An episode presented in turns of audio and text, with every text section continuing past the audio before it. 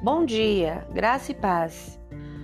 Se você for um bom atleta, isso aparecerá todas as vezes que você competir. Se você for um cozinheiro fantástico, a verdade aparece na cozinha.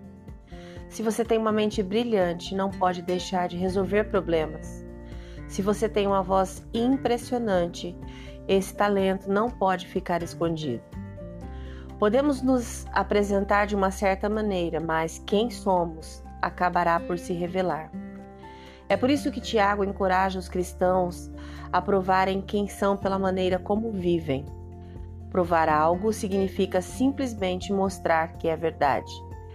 Tiago diz: se vocês são sábios e inteligentes, demonstrem isso vivendo honradamente, realizando boas obras com a humildade que vem da sabedoria. Tiago capítulo 3, versículo 13. Então, você diz que confia em Deus? Prove isso começando o seu dia com uma confiança genuína nele. Diz que ama seu próximo? Demonstre isso se esforçando para observar, servir e honrar as pessoas ao seu redor. Se considera um seguidor de Jesus, prove isso vivendo a sua vida de uma maneira que reflita o coração dele. Isso não significa que você será perfeito, mas significa que, mesmo quando você errar, ainda tentará fazer as coisas certas.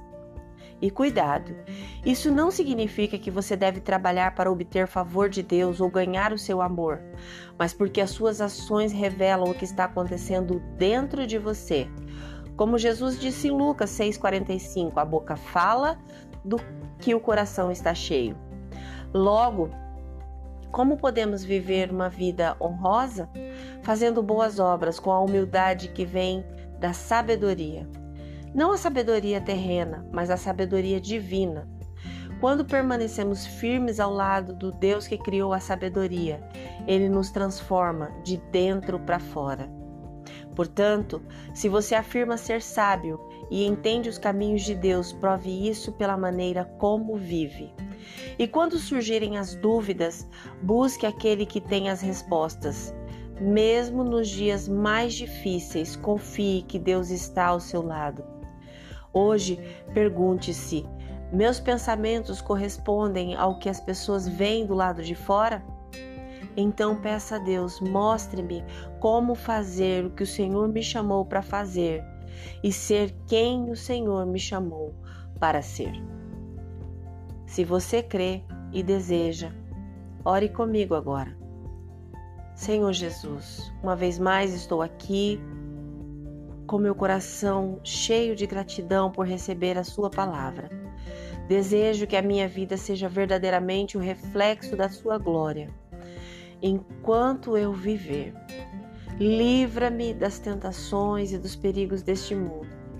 E que essa semana seja de incontáveis bênçãos para o louvor da glória da tua graça.